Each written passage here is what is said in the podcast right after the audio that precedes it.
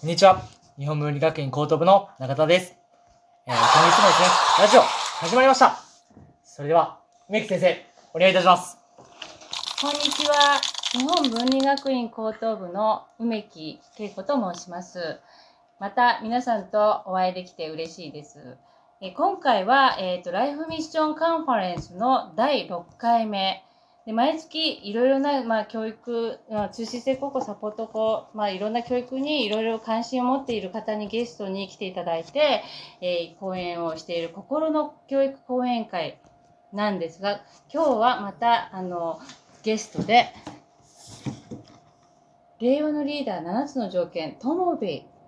高之さんをお迎えして、えっ、と、講演することができました。では、高之さん、よろしくお願いいたします。あはい、よろしくお願いします。玉田孝之と申します。よろしくお願いします。はい。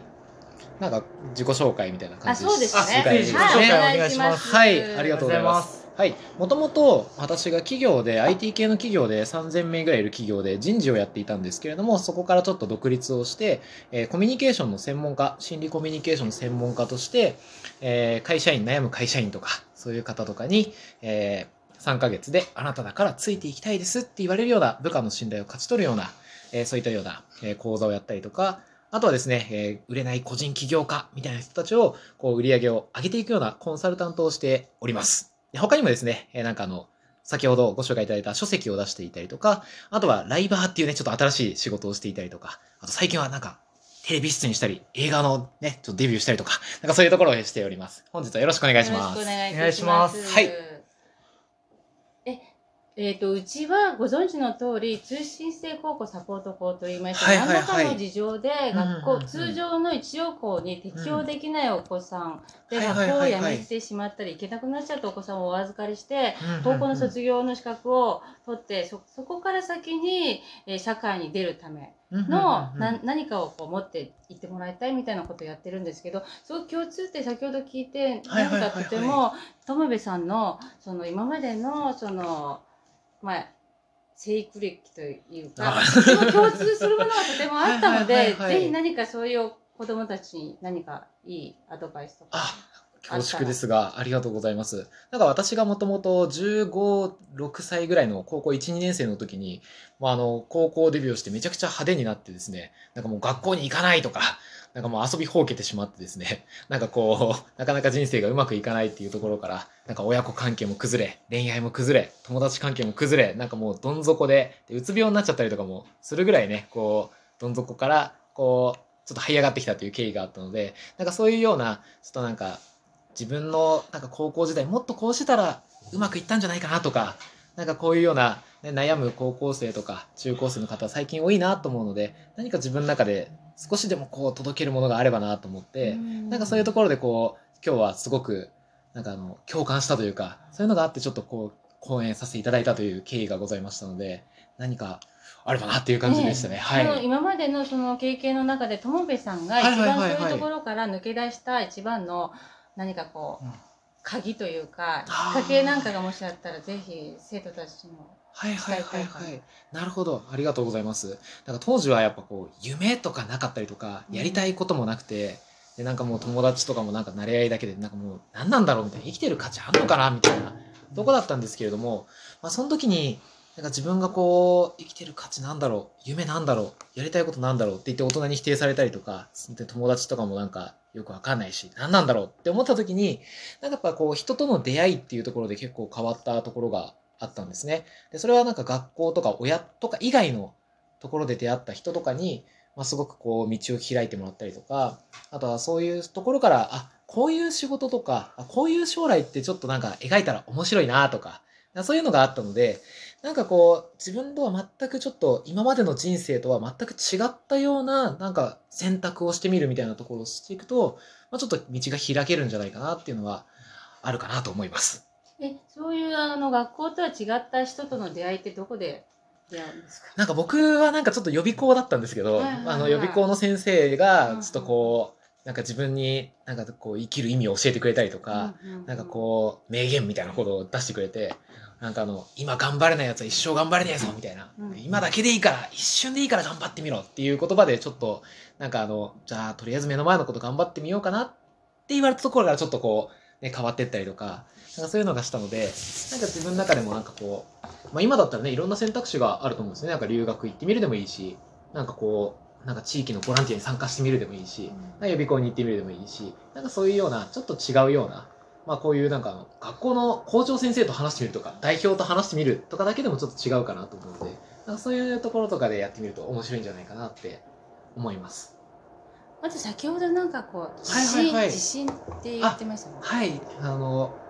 自信をがなくて困った時に、なんか自信の作り方4ステップっていうのがあって、うんうんなんか漢字から学ぶ人生道っていうのを僕がよくやってるんですけど、へなんかあの、自分を信じるんだ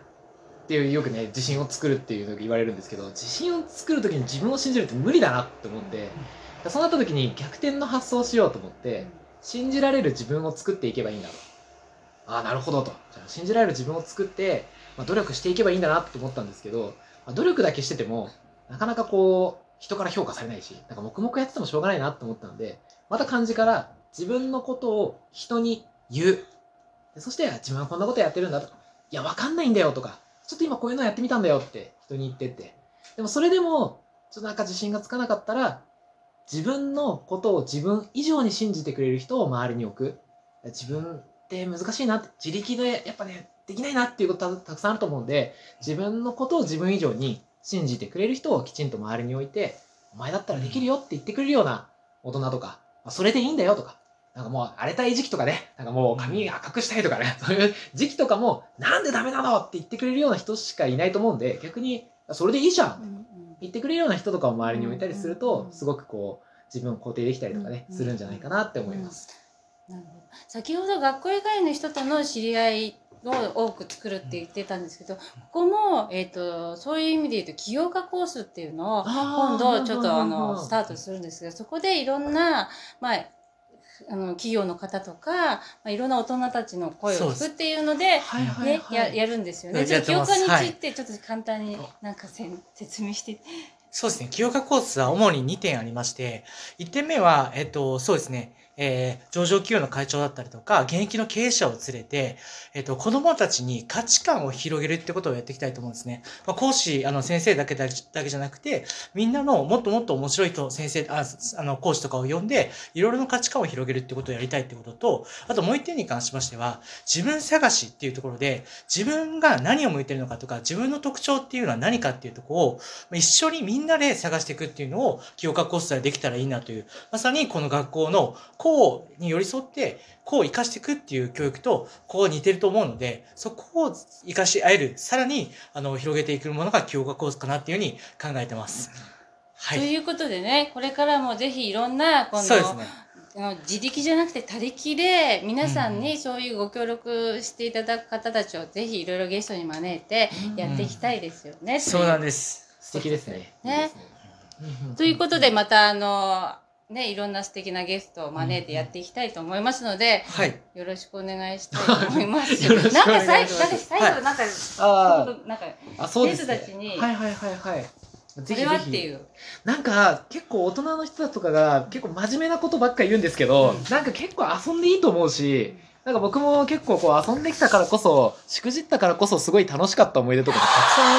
さんあるんですね。だからなんかこう、なんかこうすれば成功するよとか、なんかあの、前お偉いさんとかが来て、こうすればいいんだっていうところよりも、その人たちに、なんか失敗したことないんですか？とか、うんダメなとこなんかなかったんですか？っていう質問とかをして、どんどんどんどん、あ、意外とこういう人も苦労してんだなとか、あ失敗していいんだなとか、なんかそういうところで、ね、失敗たくさんして、うんそこから学ぶっていうのあ、そうはです、そうです。いいですよね。うん。なので、なんかしくじっても気にせず、なんか楽しくね、こう生きてもらえたら僕はいいんじゃないかなと思うんで、まあ真面目に生きなくてもいいんじゃないかなって、あの、うんっていうのはね、あの、いろんな人をねうん、こう聞いていくとすごくいいんじゃないかなって思います。なんかすごく伝わりました。なんかそう、頑張ろうとしないで、たくさんの人にいろいろの、そうまさにきいろいろ話を聞いてみて、で、自分を信じるっていうことですよね。昨日僕あの、劇団四季のアラジンの、あ、見たんですよ。で、僕を信じてっていうのあると思うんですけど、うんうんやっぱり自分を信じて、ね僕を信じてって、信じるってことが大切なんだなっていうことを、うんそれをいかにこう自分を、自分が応援してあげるかっていうのが大事だっていうことを、今日本当に伝わりました。ありがとうございます。あありがとうございましたりがとうございます。ではですね、来週もぜひ、じゃあ来週もまた新しいゲストでぜひね。はい楽しみにしてください楽しありがとうごね、ざいます楽しみですね。はいはい。終わっちゃったっす。